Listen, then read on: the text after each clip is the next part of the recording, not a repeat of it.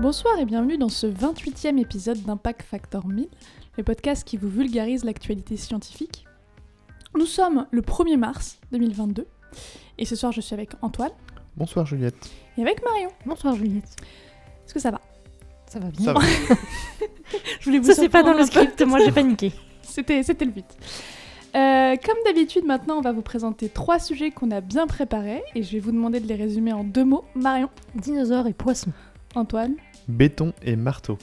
Et quant à moi, ce sera aussi poisson et dinosaure. Non, je- Surprise Échec. Et, euh, c'est un petit peu gênant. non, moi, ce sera poisson et conscience. Et euh, on va commencer par Marion. Bonsoir. Bonsoir Qui va donc nous parler de dinosaures et de poissons. Exactement. Euh, du coup, on connaît tous, pense, l'histoire de la météorite qui est arrivée sur Terre. Ça a entraîné euh, une extinction massive des espèces animales et végétales, et notamment une grande partie des dinosaures. C'est la crise KT, c'était notre sujet au bac, hein, Antoine et moi. Donc qu'est-ce que, qu'est-ce que vous pouvez me dire sur cette crise KT Ah, beaucoup de choses. Vas-y. Je peux te dire que c'est donc euh, c'est la combinaison. Donc déjà KT c'est pour quaternaire tertiaire. Oui. Ce qui est con parce que quaternaire ça s'écrit avec un Q. Oui. Donc déjà ça n'a pas de sens. C'est une, euh, une météorite euh, d'un côté qui est arrivée je crois au Mexique. Et euh, de l'autre côté, tu te rends compte que j'en ai pour deux heures, j'ai vraiment fait mon bac dessus. hein. C'est aussi un volcan qui est rentré en éruption, ce qui a provoqué un lever de poussière qui a obscurci la Terre. En l'absence de soleil, les euh, végétaux n'ont pas pu pousser, ce qui fait que les... euh, comment on appelle ceux qui mangent les végétaux? Et le végétarien Les herbivores. Les herbivores, voilà, euh, sont morts. Les herbivores étant morts, les euh, prédateurs des herbivores, donc les carnivores, sont aussi morts. Et les prédateurs des carnivores, c'était majoritairement les dinosaures. Et c'est ainsi que les dinosaures se sont éteints. Bravo. Moi, mon sujet du bac, c'était la subduction, et c'était quand même vachement moins, bien. Voilà. Sinon, euh, je suis désolée de casser tes rêves, mais la crise KT, ça n'existe plus. Ah, Oui, ça a changé. Oui, euh, oui, J'ai ça a entendu changé. parler de ça. Ça Et a en changé. fait, ce qu'on a appris au bac, ça. c'est Ça n'a pas valable. changé, c'est juste vraiment le nom qui a changé. Ah, c'est le nom? Oui, c'est Mais juste- parce qu'il y avait cette histoire de volcan et de Mhm. météorites. Mais je- à, l'époque, on avait appris qu'on savait pas trop ce que c'était et je crois que depuis, ça a changé ça quand même. est-ce qu'ils ont changé parce que KT pour quaternaire qui commence par un Q, ça n'a pas de c'est sens? toujours K, c'est juste que c'est KPG maintenant. Ok, voilà. Je sais pas si j'aurai mon bac du coup. Oh là là, je pense qu'il faut l'annuler. Ouais. Donc, euh, donc effectivement, il y a toute cette histoire de volcan dont moi je vais pas du tout parler puisque je vais me concentrer sur cette fameuse météorite. Et donc effectivement, cette grande phase d'extinction, anciennement phase KT et maintenant phase KPG pour Je comprends plus rien. Extinction crétacé-paléogène. Ok. donc qui marque la transition entre deux grandes périodes, donc le Crétacé, qui est la dernière période du Mésozoïque, et le Paléogène, qui est la première période du Cénozoïque.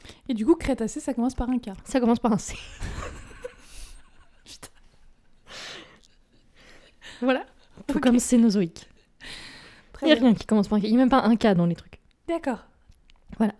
Et donc elle a eu lieu il y a 66 millions d'années. Ok.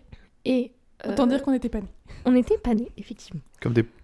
Oui, comme des poissons, dont nous allons parler. Oh, tu vas parler des poissons panés Oui, qui étaient déjà là il y a moins de 66 millions d'années. Ceci dit, après le passage de la météorite, je pense qu'il y en a qui étaient bien euh, Ouais, qui était bien panés, ouais. Du coup, donc elle est, en plus de ce volcan, elle est due entre autres à la chute d'une météorite. Donc en termes de météorite, on parle de 10 km de diamètre de Ouais. météorite, euh, qui est tombée dans le cratère du Chicxulub. Chicxulub. Tu, tu viens vraiment d'inventer Pas du tout. J'ai même cherché sur YouTube comment ça se prononçait. Et donc qui est effectivement dans la péninsule actuelle du Yucatan au Mexique. Donc euh, les conséquences directes de l'impact, globalement, c'est des feux de forêt, des pluies acides et des tsunamis, jusqu'à 3500 km autour du point d'impact. Ah ouais. Donc si vous voyez à peu près le Mexique, ça correspond euh, en termes de rayon au nord jusqu'à euh, l'Hudson Bay au Canada. Ça englobe quasiment tous les États-Unis, sauf les États du Nord-Ouest, donc l'Oregon et euh, l'État de Washington. Mais bon, a priori, les habitants étaient pas trop priori, dérangés à cette époque. Et au sud, on va jusqu'à la moitié du Pérou. Donc on englobe l'Équateur, la Colombie et le Venezuela. Ok. Ah, ça fait de la bonne grosse euh, Ouais. météorite quoi. Donc tout ce qu'il y avait dans ce rayon-là, météorite de compète. ouais. euh, plutôt bof en termes de survie. ça s'est pas hyper bien passé. Et donc effectivement, ça a entraîné des changements climatiques qui ont été responsables d'une extinction massive des espèces animales et végétales. Ça me rappelle un truc ça. Le réchauffement climatique qui. Ah, Enfin, j'ai cru que tu, vraiment, tu, tu, tu faisais référence au truc que je viens d'expliquer il y a deux minutes, quoi. Moi, 66 millions d'années, ça me dit quelque chose. Je les flash Et- comme ça d'un voilà. coup. Donc, en termes de perte d'espèces animales, on parle de tous les dinosaures non aviaires, les ptérosaures, qui sont les reptiles volants, les ammonites et les rudistes, qui sont les mollusques, et la plupart des reptiles marins. Donc, une bonne partie de tout ce petit monde qui était là. Pourquoi les reptiles marins meurent alors que. Après, les dinosaures, c'est partie des reptiles terrestres, je pense. Oui, mais justement, pourquoi les marins meurent alors que tout ça, ça a des conséquences au niveau de la Terre et Bah, parce qu'en fait, il y a eu, euh, je pense que c'est avec le, les changements climatiques que ça. Ah, oui. Parce qu'il y a eu, si j'ai si j'ai bien compris, il y a eu une- en très peu de temps un très gros réchauffement qui a été suivi par assez rapidement un très grand refroidissement climatique et du coup, les espèces, elles n'ont pas trop trop aimé. C'est compréhensible. Et donc sur tout ce phénomène, un- une des grandes interrogations des scientifiques vis-à-vis de cette extinction, c'est pourquoi certaines espèces ont survécu et, euh, et pas d'autres. Donc parmi celles qui ont survécu, on trouve les oiseaux et les crocodiliens, qui sont au- aujourd'hui plutôt les crocodiles, les un- alligators. En ça. termes, les crocodiliens, Oui, c'est vraiment un terme. je suis contente. Moi aussi.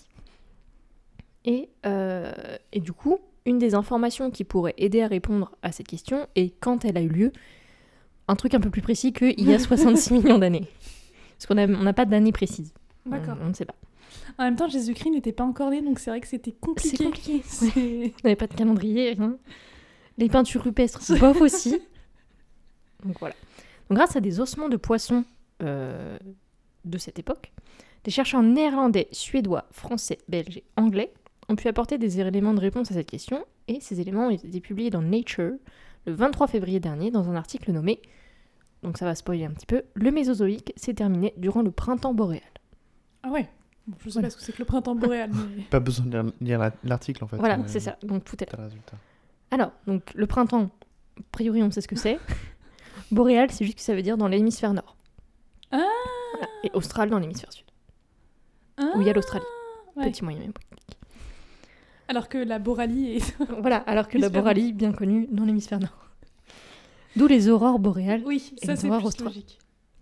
Donc comment, avec des ossements de poissons, ils ont pu déduire la saison? Quand même assez fou. Oui. Donc à partir de... Ça fait, ça fait un peu, excuse-moi, ça fait un peu, tu sais, comme dans, dans Astérix Obélix, le mec qui dit qu'il peut lire dans les os de poissons. Bah, c'est un petit peu ce qu'ils ont fait. Puisque, donc ils ont trouvé les ossements de six poissons, donc des euh, esturgeons et des poissons spatules. Ok. Ces poissons, en fait, ils grandissent en rajoutant des couches d'os sur leurs os. Un peu comme les arbres qui vont grandir en rajoutant des couches d'arbres sur leur arbre. Et donc, également, un peu comme les arbres, si on coupe ces os, on peut distinguer différentes couches euh, qui vont correspondre aux, différentes, aux différents ajouts selon, les, euh, selon le- la, la croissance des poissons. Et on peut distinguer trois types de couches. Donc une couche épaisse qui correspond à une abondance de nourriture, une couche plus fine, euh, donc où il y a moins de nourriture, et une couche qu'ils appellent le LAG pour Lines of Arrested Growth, donc des lignes de croissance arrêtées. Ok. Et ensuite on repart du coup sur couche plus épaisse, Et donc là, etc. c'est, et ces trois couches-là, tu les vois chaque année. Voilà, c'est ça. À chaque, euh, en fait, chaque cycle, euh, au moment où il y aura beaucoup de nourriture, ça Oui. va être euh, des couches épaisses, etc. Genre, par exemple, le moment où il y a beaucoup de nourriture, ça va être... euh, Par exemple, le printemps. ouais. par exemple. Et donc sur, leur, euh, sur leurs six poissons, tous montraient un arrêt au début d'une zone de croissance, et donc un début probable euh, de saison de croissance, et donc du printemps. Ok. Logique. Et en quoi euh, le fait que ce- ça ait lieu au printemps, et plus particulièrement au début du printemps, ça favorise la survie de certaines espèces? En fait, ce qui se trouve, c'est que c'est probablement arrivé à un moment critique des cycles de vie. Donc toutes les espèces avec des temps d'incubation un peu plus longs, comme les dinosaures non laviens et les ptérosaures, sont plus vulnérables, puisque lorsque c'est arrivé, ça veut dire que ces espèces étaient plutôt euh, au moment où il y avait encore des œufs, les petits n'étaient pas Ah, encore oui. nés. Logique. Donc, forcément, c'est plus compliqué. Et à l'inverse, les espèces qui avaient des phases de dormance ou de torpeur, elles pourraient être plus avantagées, et notamment celles qui euh, euh, privilégiaient la survie sous terre, avec des Bah terriers oui. de l'hibernation et tout ça. Donc ça Et expliquerait... donc, début de printemps, quoi. Ouais, c'est vraiment début de printemps. Ce qu'ils expliquent, c'est que ça montre un- sur les poissons, on voit là un arrêt au début d'une zone de croissance, D'accord. qui peuvent euh, déterminer assez précisément. C'est fou quand même, la vie. Enfin, c'est assez dire, fou. euh, ouais. Tu dis qu'aujourd'hui, il y a des gars, ils ont fait Poisson là Ok. Coupez-moi ça. C'est dingue. Ouais, faites-moi un sashimi d'arête et on regarde ce qui se passe. Et, euh, et donc cette hypothèse, elle est encore plus renforcée par le fait que dans l'hémisphère sud, à ce moment-là, c'était plus l'automne. Donc ils expliquent Oui. que c'est le printemps boréal et l'automne austral. Et Oui, donc, mais... oui, parce qu'ils ont retrouvé les poissons dans l'hémisphère nord. parce qu'ils ont trouvé les poissons dans l'hémisphère nord, Et en fait, ce qu'ils savent de toutes les données qu'ils ont récupérées, c'est que dans l'hémisphère euh, sud, les espèces et, euh, ont récupéré deux fois plus vite que dans l'hémisphère nord. Donc on a retrouvé des, des espèces, euh, comment dire, il y a eu une, une meilleure récupération en gros d'espèces dans l'hémisphère sud que dans l'hémisphère nord. Ok. Voilà. Parce que. Parce que du coup, comme ils étaient plus en automne, je pense que Ouais, ils étaient encore plus à être euh, Voilà, ils en, étaient- en hivernation en fait. en hivernation, ou alors des espèces qui étaient finalement plus proches de leurs adultes et qui Ouais. étaient donc moins fragiles. Bah, c'est toujours comme ça, hein, en cas d'apocalypse, avoir des enfants, c'est toujours gênant. Quoi. Oui. C'est dans tes pattes. euh. Alors faut les mettre sous terre. Jouez à The Last of Us, vous allez comprendre. Oui. Voilà, ou alors faut les, faut les faire dormir sous terre. ok. Voilà. Et bah, c'était euh, c'était assez fou. Et je trouve ça génial quand on arrive à avoir des réponses de dingue avec euh, des trucs assez Ouais. simples. Enfin, on imagine bien que derrière, Mhm. c'est de la technologie quand même. Mais, euh, mais en Bien soi, Mhm. c'était simple à expliquer. Oui. Donc, euh, donc relativement simple. Ouais. Oui. Et Puis les échelles de temps sont énormes. C'est ça. Ouais. Je trouve ça assez fou qu'on compte, Oui. déterminer la saison sans pouvoir déterminer une année plus Ouais. Voilà. vraiment précise, Parce puisqu'il y a que- plusieurs mi- 66 millions d'années. quoi. Voilà, on sait Mais que c'est au printemps, mais on n'a pas, euh, on n'a pas. C'était un mardi d'ailleurs. J'ai lu ça dans les autres poissons. Voilà. C'était mardi. Je les ai secoués un petit peu comme ça. Ça fait la lettre M. Mais ça pourrait être Euh, mercredi. Oui, mais non, parce que non, ça n'allait pas. Ok, merci beaucoup. Antoine, Oui, je me tourne vers toi pour que tu nous parles de béton et de marteau. Oui. Parce que j'ai vachement suivi. Euh, T'as vachement suivi. Et je vais essayer de commencer mon sujet un peu en mode euh, vulgarisation, tout ça. Donc, je Ça vous tombe bien poser parce une que- question. Vraiment, Qu'est-ce qu'un marteau le podcast, c'est un podcast de vulgarisation. donc- Je vais vous dire, avez-vous déjà entendu un bruit creux en tapotant sur un, un carrelage à un endroit spécifique? Quand Euh, vous tapotez dessus? Oui, Voilà. Chez nous, ça fait ça. euh, dans la endroit. douche aussi, ça fait Dans ça. la douche aussi, ça Ouais. fait ça. Je trouve que j'ai jamais trop tapoté mon sol. Et bah, parfois, quand tu tapotes sur le carrelage, il y a un endroit où ça fait tout, tout, tout, tout. Je montrerai Et- après dans la douche, il y a vraiment un endroit où ça fait ça. Ok. Et donc ça, c'est souvent causé par une bulle dans la colle en dessous du carrelage.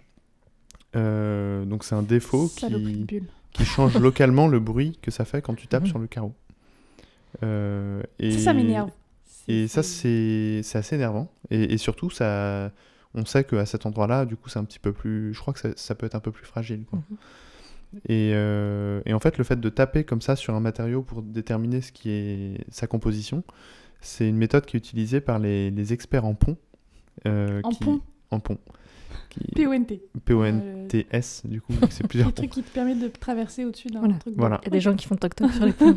Parce qu'en fait, sur, sur, euh, sur un pont ou en, en gros un ouvrage en béton, euh, il faut s'assurer Ah, des que... experts en pont en béton. Plus précis. Oui, en pont en béton. Euh, il faut s'assurer que le, le béton ne vieillit pas mal et qu'il n'y a pas de fracture Mhm. qui se crée dans le béton, Qu'il n'y a pas de devienne défaut, aigri. etc. et donc dans ces ouvrages en béton, tu as, souvent des contrôles réguliers qui sont faits pour éviter qu'il y ait des problèmes. Et c'est vraiment des gars qui vont aller sur le pont et qui tapotent et qui disent, Voilà, donc euh, j'ai appris dans cet article que effectivement une- la méthode, euh, disons basique pour faire ça, c'est d'avoir un gars qui vient avec un marteau et qui tape sur le, le béton et qui écoute comment ça résonne en fait. On dirait trop un truc d'escroc. Genre, non, mais écoutez, je suis expert en pont en béton. Regardez ce marteau. Regardez ce marteau. C'est un marteau d'expert en pont en béton. Je veux dire. Et donc c'est un peu galère. hein. Je pense que globalement, euh, avoir un mec qui vient euh, taper sur des ponts comme ça avec son marteau, c'est déjà, je pense que ça doit être un peu, parfois, ça doit être un peu compliqué d'accès. Ouais. Et euh, et euh, bah, t'as une erreur humaine potentiellement. T'as des, t'as- et ça, ça demande de faire bosser un gars euh, qui est expert là-dedans, etc. Donc c'est un peu compliqué. Et c'est un peu contre-intuitif parce qu'en général, un marteau, tu l'utilises pas forcément pour vous. Enfin, tu l'utilises Ouais. pour casser des trucs. Ouais, Enfin, moi, ouais, je, ouais.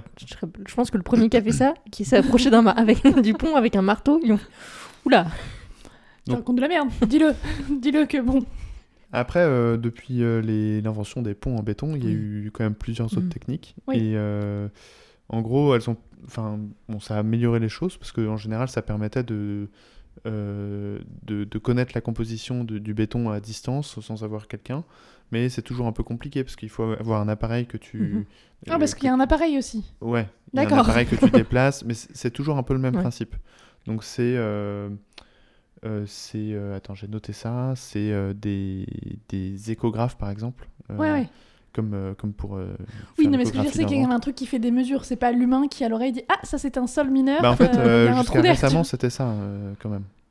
Récemment, c'est-à-dire bah, Il y a quelques années, quoi.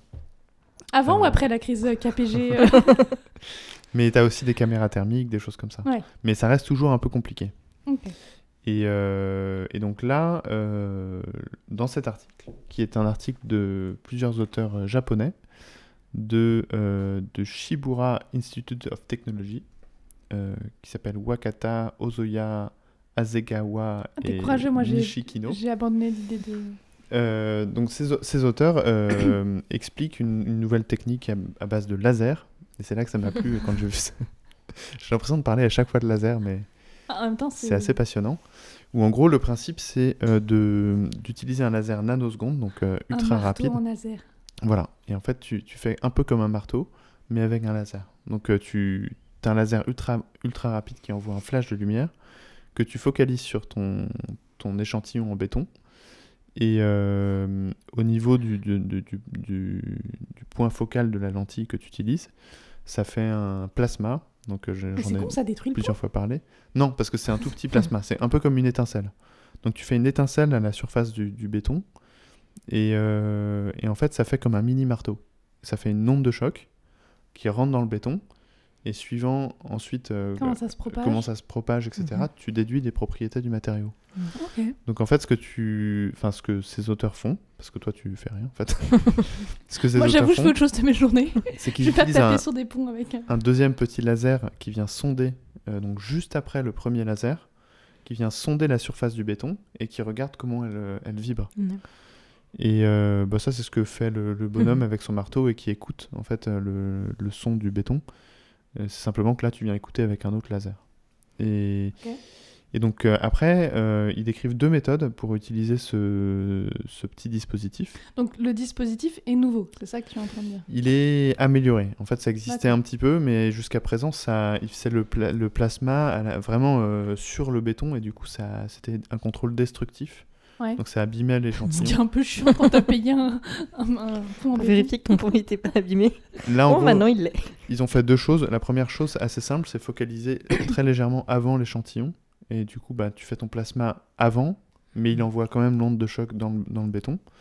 Et la deuxième, c'est de- d'analyser un petit peu plus finement euh, les, la propagation des, des ondes acoustiques dans le, dans le matériau.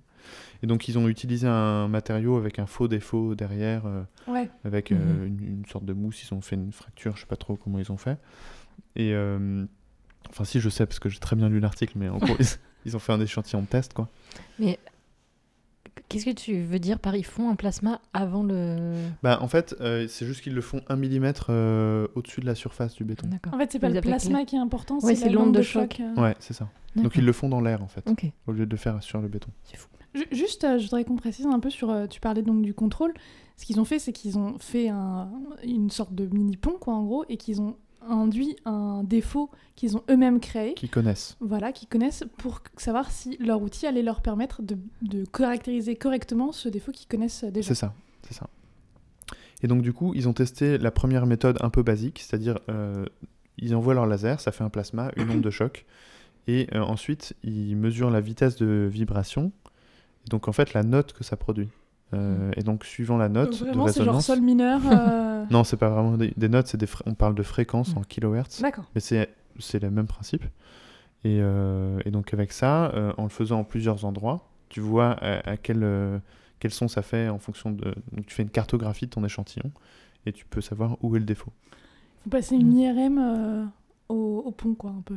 Ouais, c'est un peu en ça. une IRM, genre où ils prennent vraiment très, très peu de points. C'est très ça. simplifié parce qu'en chaque point, tu as une info, c'est euh, à quelle note ça Ouais. résonne.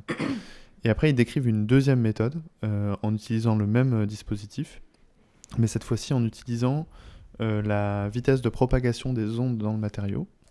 Et là, ils font un peu comme les, les sismologues. Quand, un sismologue, quand il y a un tremblement de terre, il utilise les, les données qui viennent d'un peu partout sur la planète il regarde à quelle, à quelle heure exactement, à la seconde près, à la milliseconde près, à quelle heure l'onde passe à telle ou telle, telle station. Et comme ça, il peut déterminer la vitesse d'une onde à la, à la surface de la croûte terrestre et aussi euh, ce qu'elle a vu sur son passage. Et donc, euh, à- juste sur la base de- du temps d'arrivée de l'onde, tu peux savoir euh, bah, euh, ce qu'elle a vu sur son passage, sachant que c'est à plusieurs kilomètres par seconde, hein, donc c'est des ondes très rapides. Et euh, tu peux aussi voir si par exemple l'onde est arrivée au niveau d'une fracture ou d'un changement de densité, parce que dans ce cas-là, tu as une partie de l'onde qui revient en arrière.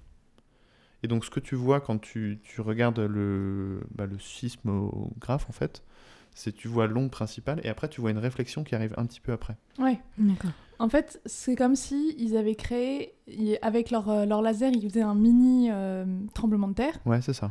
et qu'ils utilisaient juste les outils de sismologue Ouais.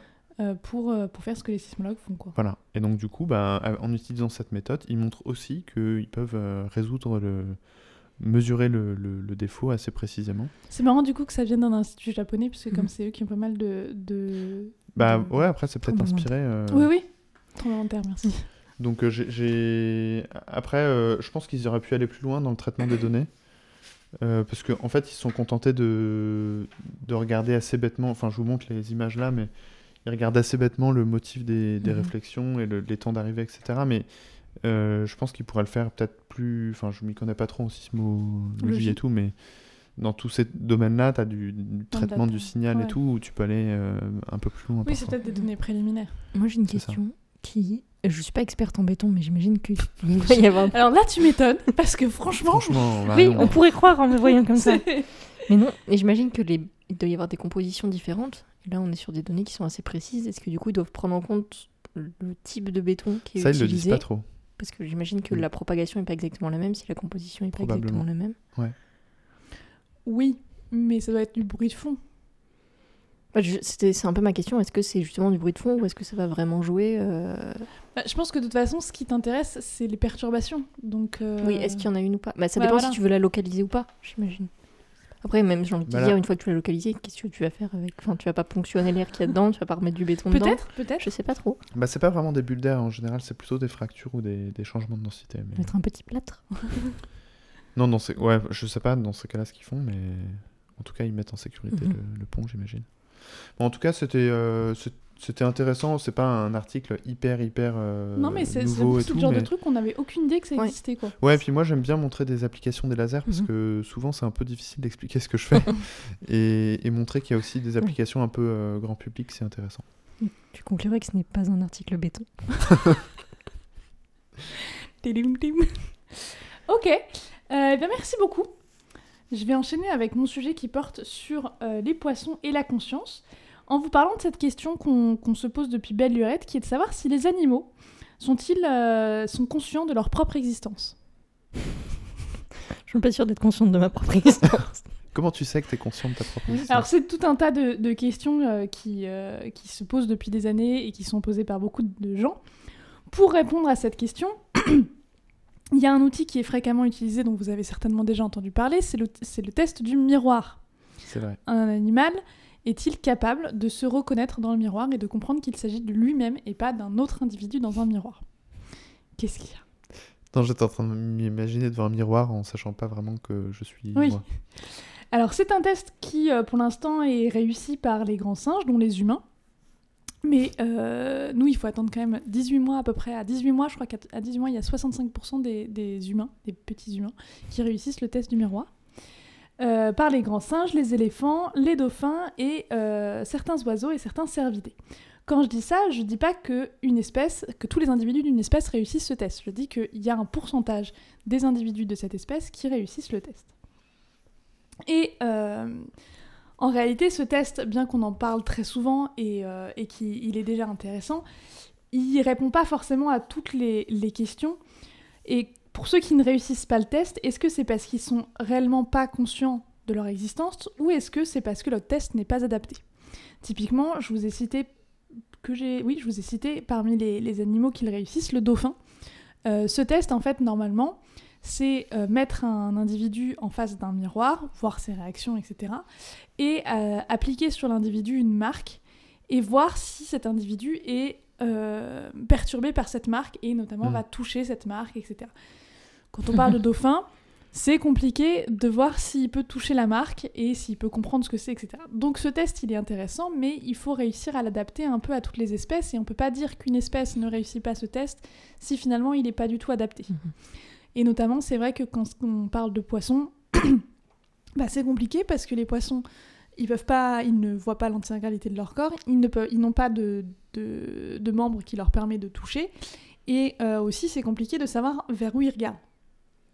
Donc, euh, donc souvent il est raté par, euh, par les espèces de poissons. Mais il y en a une.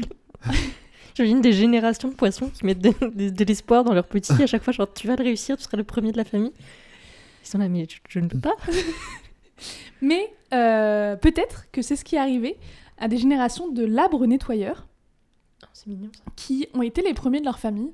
Donc les labres nettoyeurs, c'est des petits poissons qui font une quinzaine de, de centimètres, qui ont la particularité euh, de changer de sexe au cours de leur vie, puisqu'ils commencent en étant des femelles et ils finissent en étant des mâles. Et, euh, et ce sont des, des animaux qui vont nettoyer euh, les parasites sur les autres animaux qui vraiment, ça, on appelle ça les clients. Euh, les animaux qui, les autres poissons sur lesquels ils vont travailler s'appellent des clients. Et, euh, et donc pour le coup, eux, ils sont plutôt axés remarquer les marques, remarquer les tâches. Donc c'est vrai que ça peut faire un bon modèle pour, pour ce fameux test du miroir. Et ils ont donc été étudiés notamment en août 2018 par une équipe japonaise euh, qui leur a fait passer euh, dans une première étude le test du miroir sur 10 labres nettoyeurs, venus, enfin sauvages, donc qu'ils ont récupérés euh, dans l'océan. Parce que c'est pas possible de le- leur, leur cycle de vie n'est pas adapté à la- au laboratoire en fait. Sur ces 10 individus, il y en a 7 qui passent le test, c'est-à-dire que pendant les à peu près 3 ou 5 premiers jours, ils vont attaquer leurs reflets. Donc c'est-à-dire que, je précise, on on les a isolés dans des bocaux différents et dans ces bocaux, il y a euh, un miroir qui au début est recouvert. Donc au début, c'est juste euh, je crois qu'on leur laisse une semaine pour qu'ils s'acclimatent euh, à, leur, bocal. Puis au bout d'une semaine, on, on- on leur permet de voir le, miroir. Et, en fait, au début, la première réponse, c'est il s'agit d'un individu différent qui n'a rien à faire là et on, il l'attaque. Donc il attaque, c'est-à-dire qu'ils ils vont vers l'individu avec la bouche ouverte et en la refermant. Donc ça, ça dure entre 3 à 5 jours. Après ça, il va y avoir une euh, seconde période qui est difficile à traduire, euh, mais qui est en fait, là, ils vont commencer à avoir des, des mouvements un peu de danse face à leur reflet, avoir des mouvements de test, un peu comme nous on fait typiquement quand on sait pas si un truc est une vitre ou un miroir, tu vois. Mhm. C'est-à-dire Mhm. qu'ils vont euh, avancer vite puis s'arrêter juste oui. avant, euh, se mettre sur les côtés, euh, ce genre de ce genre de- d'attitude là. Donc moi j'appelle un peu une danse voilà devant le- leur reflet. Donc ça ça peut durer jusqu'à deux jours. Moi, je fais ça le matin aussi euh, quand je me brosse les dents. D'accord. Et enfin, il va y avoir une période où ils se... Donc, ils ont compris que c'était eux-mêmes. Enfin, on, est- on imagine qu'ils ont compris que c'était eux-mêmes et qu'ils vont donc s'accommoder de leur reflet et se regarder. Mais du coup, ma question est la suivante. Comment est-ce qu'ils distinguent le fait que le poisson dise Ouais, ok, ça c'est moi Ou alors c'est ce Hmm. gars, de toute façon, je peux pas l'attaquer. Donc, bah, puisqu'il est là, il est là. Là, tu me c'est une très bonne question et on arrive à la deuxième partie de l'expérience qui va être l'application d'une marque, d'une tâche. En l'occurrence, euh, pour ces petits euh, labres nettoyeurs, ils vont leur injecter un colorant euh, au niveau, alors ils ont fait plusieurs expériences mais j'en parle que d'une, au niveau du, du cou. Euh, et en fait, donc, ça, c'est- donc les poissons, ils ont eu tout le temps d'acclimatation dont j'ai parlé avec, les, avec le miroir. Et à un moment, on les sort, on leur fait une petite piqûre avec, euh, avec le, le colorant et, euh, et on les remet dans le bocal. Et euh, ce qui est intéressant, c'est qu'on voit que, donc c'est un petit colorant marron, ces poissons, ils vont avoir une, une tendance à se regarder, enfin se mettre en position qui rend visible cette tache sur le cou, donc sur le, le dessous du Mhm. poisson, hein, pour un poisson, parce que nous, on est, on est verticaux, mais les poissons, Où, ils sont... où s'arrête le cou chez un poisson?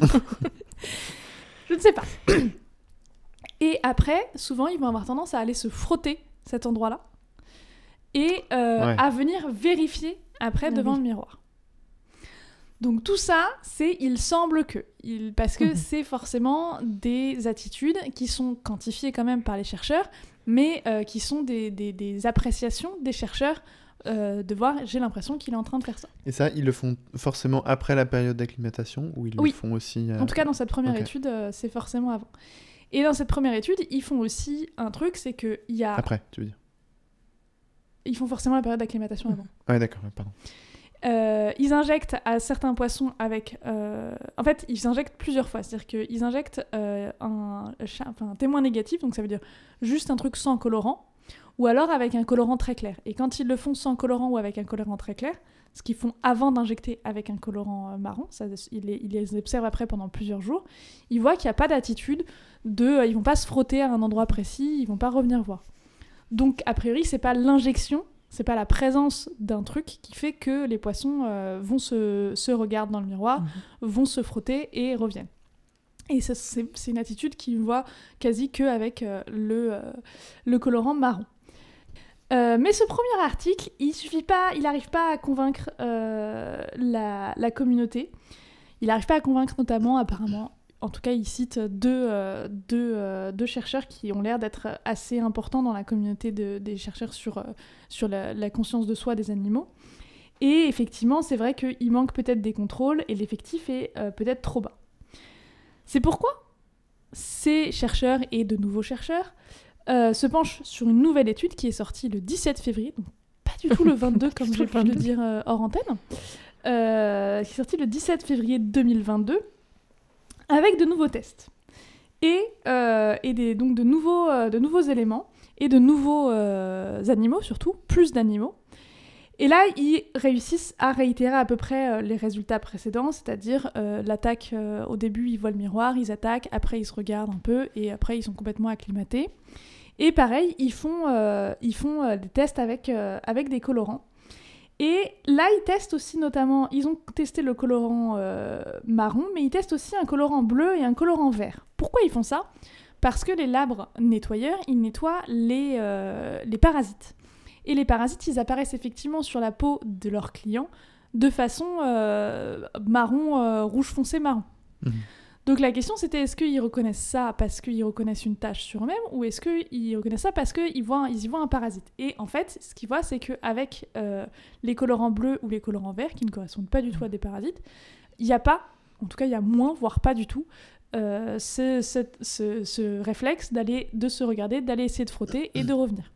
Ça veut dire qu'ils auraient euh, quoi une capacité spéciale à, à détecter ces- cette couleur-là parce que ça correspond à un parasite? Alors, Et du coup, ça veut dire que. Euh, Alors, tu as plusieurs niveaux. Tu peux te dire effectivement que peut-être qu'ils ne voient pas les autres couleurs. Ça, c'est pas une Ah oui, hypothèse oui, que oui, eux ils, euh, ils retiennent, mais tu peux te dire ça. Euh, a priori, eux, ce qu'ils retiennent, c'est qu'ils vont aller se frotter pour quelque chose qui est un problème, qui est un parasite. Et ils savent que ça, c'est un parasite. Enfin, ils savent. Mhm. Ça, c'est un parasite. Donc, euh, il, faut, euh, il faut le retirer. Et, euh, et euh, donc, pour cette couleur-là spécifiquement, et effectivement, ils, ils mettent une photo dans l'article du parasite en question. Et tu peux Mhm. pas distinguer le parasite en question, c'est tellement petit, des tâches euh, que eux ils font. Donc ça, c'est déjà un premier résultat qui est assez intéressant. Ils disent qu'en fait, les labs réagissent à des stimulus euh, écologiques qui sont cohérents en fait avec, euh, avec un- une problématique. Du coup, ça corrobore leur hypothèse, vu que, enfin, limite, la- quelle que soit la, la couleur, le but qu'ils veulent, enfin, ce qu'ils veulent savoir, c'est est-ce que euh, il va, est-ce qu'il a conscience de soi? Oui. Donc. Mais du coup, tu vois, ça pose aussi, des- ça commence déjà à poser des questions sur pourquoi ce test ne fonctionne pas sur beaucoup d'individus d'autres espèces, Oui. voire sur des espèces entières. C'est qu'en fait, peut-être que pas le bon stimulus. euh. Voilà, si tu fais euh, une tache noire sur un zèbre, bah, peut-être qu'il s'en fout parce que juste c'est pas un problème quoi. Donc c'est pour le reste de la communauté, c'est c'est une réponse qui est assez intéressante quoi. Ils font aussi un test parce que parmi les, les reproches qu'on leur fait, c'est euh, beaucoup, oui, mais en fait, c'est pas un problème de, euh, de colorant, c'est juste que la piqûre leur a fait une douleur qui fait que euh, ils vont se frotter à cet endroit-là. Parce qu'en en fait, normalement, c'est pas un truc sous forme de piqûre, là, c'est presque un tatouage en fait. Mhm. Mais le problème, c'est qu'avec les poissons, bah, quand t'es sous l'eau et qu'en plus ils ont une muqueuse sur, euh, sur tout leur corps, bah, c'est compliqué, t'es un peu obligé Ouais. de faire comme ça. Tu veux pas leur foutre un coup de charpie euh. bah voilà, tu peux pas, ça passe pas. Bon, et pourtant, déjà dans leur premier article, ils avaient fait les tests avec soit Mhm. une injection euh, contrôle, soit une injection avec un truc coloré clair et que ça ne marchait pas. Mais là, ils ont dit, ok, ce qu'on va faire, c'est qu'on va aussi tester avec une injection plus profonde pour là être, entre guillemets, sûr de créer une Mhm. douleur. Et effectivement, quand ils font ça, ce qu'ils observent, c'est que même les poissons qui étaient euh, dans des bocaux sans miroir, parce que c'est vrai qu'à chaque fois, je ne le précise pas, mais à chaque fois, tout ça est comparé à des poissons dans des bocaux sans miroir ou Mhm. avant d'avoir été mis avec un miroir. Et à chaque fois, si je vous dis qu'ils réagissent, c'est qu'ils n'ont pas réagi sans miroir. Là, pour le coup, quand on fait la piqûre un peu plus profond et qu'on sait qu'on va induire une douleur, les poissons dans des bocaux sans miroir vont venir se, fro- se frotter aussi au niveau de la gorge. Ce Ok. qui, du coup, serait assez cohérent avec le fait que ce ne soit pas une question de douleur, mais bien Mm. une question de, de colorant. Mm. Sachant en plus que dans l'article précédent, ils avaient fait des, des tests qui étaient déjà, euh, pour moi, assez, euh, assez probants. Euh, donc voilà, ils ont aussi fait un test, un autre test visuel qui est de mettre deux bocaux de labre l'un à côté de l'autre. Et en fait, au là où il y avait le miroir, maintenant il y a l'autre bocal. Et évidemment, les deux euh, individus, chacun dans leur, dans leur bocal, euh, sont marqués, ont la marque au niveau du cou. Pour voir si est-ce qu'ils reconnaissent que c'est bien eux-mêmes dans le miroir ou est-ce que s'ils voient un individu avec, euh, avec une Ouais. marque là, ils essaient. Mhm. Et en fait, quand on met un individu avec un- une marque, ils en ont rien à faire. Eux, ils vont pas aller se, se regarder euh, ni se frotter. Quoi. Ouais, parce qu'il n'a pas exactement le même comportement en face. euh. Bah, donc a priori, ce serait quand même que ce soit Ouais. spécifique à ça. C'est vrai qu'ils ont fait plein de tests en fait. Bah hein, ouais, sur les deux études, au final, ils ont fait plein de tests. Et euh, donc, a priori, ouais, ils auraient bien compris que, que, euh, que ça, ça sert à rien si c'est pas eux, quoi. Et le dernier test qu'ils ont fait, qui est un test où ils ont juste déplacé le miroir pour voir si euh, les individus étaient conscients que c'était eux ou est-ce qu'ils étaient conscients que dans cette partie du bocal, il y avait un autre individu mais que ça servait à rien de l'attaquer parce que soit il était Mhm. pacifique, euh, soit euh, de toute façon il ne pouvait pas l'atteindre. Et ce qu'ils remarquent, c'est que quand ils déplacent le bocal, il n'y a absolument pas de, euh, de nouveau l'attitude de- d'attaque qu'ils pourraient avoir. Mhm. A priori, ils ont quand même bien compris que c'était pas un autre individu, c'était bien eux-mêmes. Et que du coup, bah, juste si on déplace le miroir, on déplace le miroir. Ouais. On ne fait pas apparaître un nouvel individu euh, comme ça. Ce qui doit être fou pour eux quand même. Oui. hein. Parce que c'est vrai que moi, je me suis rendu compte en lisant ça, je me disais, c'est vrai que pour nous, un miroir, c'est un outil quotidien. Mhm. Et que nous, on voit notre propre corps et on sait à quoi on ressemble. Mais il y a plein d'individus sur Terre, quelle que soit leur Mhm. espèce, qui n'ont aucune idée de ce à quoi ils ressemblent. Même des individus euh, humains. Oui, même des Parce individus. qu'il y a humains. certaines religions qui, euh, qui ne permettent pas de se regarder dans un miroir. Oui. Oui, oui, ou du même coup, t'as ouais. des ethnies qui sont hyper reculées. Voilà, c'est ça. C'est vrai ça? Ouais. Il y a des trucs où il y a des. Ok. Ouais, oui, euh, bah, quand je droit. travaillais en école, où euh, bah, ça fait partie de l'apprentissage des enfants, euh, justement la, la conscience de soi et tout ça. Et du coup, il y a pour certaines religions euh, où tu dois demander justement à la famille si c'est possible. Et les gamins, ils- c'est c'est ouf enfin, quand ils découvrent ça. euh. Ouais. Moi, je l'ai- moi, je l'ai pas eu personnellement, mais on m'a on m'a raconté quoi. C'est c'est toujours assez, c'est un petit peu compliqué à gérer en plus parce que bah, Ouais. ils sont, ils, ils savent pas quoi, ils savent pas quoi faire avec euh, avec cette information en fait. Ouais. Ouais, mais ça doit être dingue. Ça doit Ouais, être dingue. ça doit être, euh, ça doit être fou. Donc, pour ce qui est des labres, Oui. qui vont peut-être à l'école aussi. Peut-être. Peut-être qu'ils sont allés. mais je pense pas qu'à l'école des labres, ils parlent beaucoup des miroirs parce qu'a priori, il y a que ceux en labo Oui. qui. Et ils vont qui- pas les remettre euh, L'eau. Je sais pas. pense pas. Je et puis pas. surtout, personne n'y croirait. Oui, c'est vrai. Mec, je sais à quoi je ressemble. Moi aussi, je sais à quoi tu ressembles. Ça va, fait pas tout intéressant. Donc ces résultats quand même tendent à montrer que les labres réussissent ce test du miroir, et a priori ils le réussiraient même mieux que par exemple les chimpanzés, c'est-à-dire qu'il y a un plus, parmi tous les, les individus qu'ils ont testés, il y a une- un plus grand pourcentage de labres qui ont réussi ce, ce test que de chimpanzés qui ont réussi le test. Ok, Ok. Mm. Euh, Est-ce que maintenant cela signifie qu'ils sont conscients d'être eux-mêmes?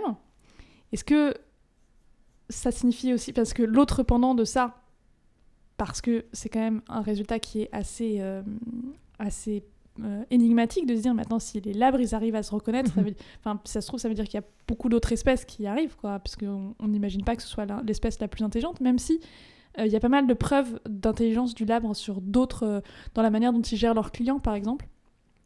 Mais par exemple ils vont en priorité gérer des clients nouveaux parce qu'ils veulent pas qu'ils se cassent, tu vois, alors qu'ils savent que les ceux, Alors qu'il y a des qui- habitués. voilà, alors que leurs habitués, ils savent qu'ils vont Mhm. rester. Quoi. Donc il y a quand même déjà une intelligence, mais bon, c'est pas l'animal où tu dis, euh, ok, lui, forcément, il le passe. Donc est-ce que ce test est réellement adapté euh, et réellement intéressant pour ça? Euh, Ça fait partie des questions qu'on est en droit euh, de se poser Et de poser au labre. et de poser au lab. Comment font-ils leur comptabilité? Non, mais tu vois, par exemple, typiquement, euh, sur la première expérience, il y en a 7 qui ont réussi, 3 qui n'ont pas réussi. Pourquoi ils n'ont pas réussi? Parce que le temps où ils ont commencé à le nombre de fois ou le temps où ils ont attaqué le nouveau est réduit par rapport aux autres. Mais est-ce que c'est parce qu'ils n'ont pas compris ce que c'était ou est-ce que c'est parce qu'ils ont compris plus vite que les Mhm. autres et donc ils se sont arrêtés de les attaquer plus vite? Oui. Mm. Tu sais pas? Donc c'est vrai que ce test, il est intéressant et c'est intéressant de le, de le faire passer à plein d'espèces, même si eux, ce qu'ils justement disent, c'est qu'il faut quand même l'adapter à chacune des espèces. Il, il permet de comparer les espèces les unes aux autres, mais en soi, la réponse qu'il donne, soit en, en fait, tous les, enfin, beaucoup plus d'espèces qu'on ne le pense Mhm. euh, sont conscientes d'eux-mêmes, soit le test est pas forcément, euh, ne montre pas forcément ce qu'on pense qu'il montre. Donc voilà, moi j'ai trouvé ce sujet assez dingue. Très Euh, intéressant. Ouais. pour des labres. euh, et en même temps, c'est Mhm. vrai que c'était mis. Ouais. Voilà. Et puis je me suis dit aussi, euh, c'est bien, mais qu'est-ce qu'on fait quand on aime la science et qu'on a envie de sortir, Marion? Bonsoir. Bonsoir. Bien, que puis-je vous proposer? Eh bien, tout d'abord, euh, il y a le Café qui a, qui a fermé pendant quelques mois et qui a rouvert le 28 janvier. Donc, c'est à Toulouse. Et c'est euh, un espace de, de partage, notamment de sciences. Et donc, c'est un café où, un peu particulier, donc où on peut se servir soi-même euh, donc à boire un thé, un café. un il y a des placards avec des gâteaux et des trucs dedans. Donc, Ok. c'est en libre-service, on se sert, on paye juste autant qu'on reste sur place. D'accord.